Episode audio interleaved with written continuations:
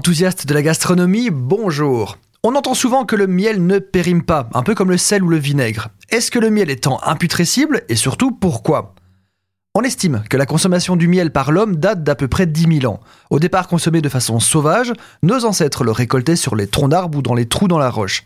Cette récolte était destructrice pour la colonie qui soit en mourait, soit devait quitter les lieux et se redévelopper autre part.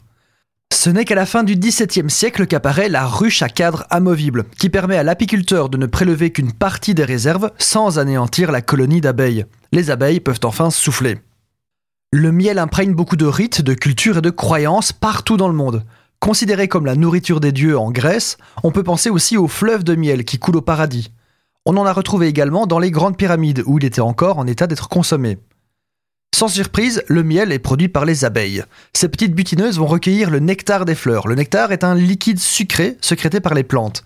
Le miel ne provient pas du pollen comme on le pense souvent à tort. Une fois extrait, l'abeille le stocke dans son jabot, une sorte de petite poche tampon à l'entrée du tube digestif, et la transformation commence déjà là.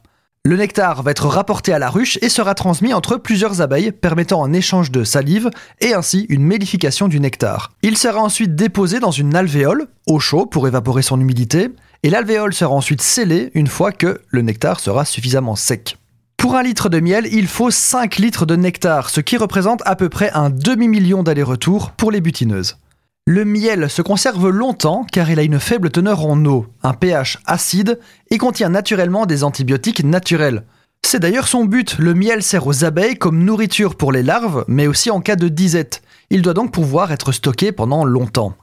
On retrouve différentes sortes de miel, principalement en fonction des fleurs butinées par les abeilles, comme le miel de trèfle, de luzerne ou d'acacia pour ne citer que les plus connus. Au fil du temps, le miel subit des transformations chimiques et a tendance à se solidifier, à devenir plus granuleux. Ce phénomène, que l'on appelle la cristallisation, est tout à fait naturel et n'entache en rien ses propriétés et son goût. Si votre miel s'est cristallisé, ce qui arrive souvent, il suffit juste de le réchauffer doucement au bain-marie ou au micro-ondes si vous n'avez vraiment pas le temps. Il existe un adjectif qui se rapporte au miel, méliflu.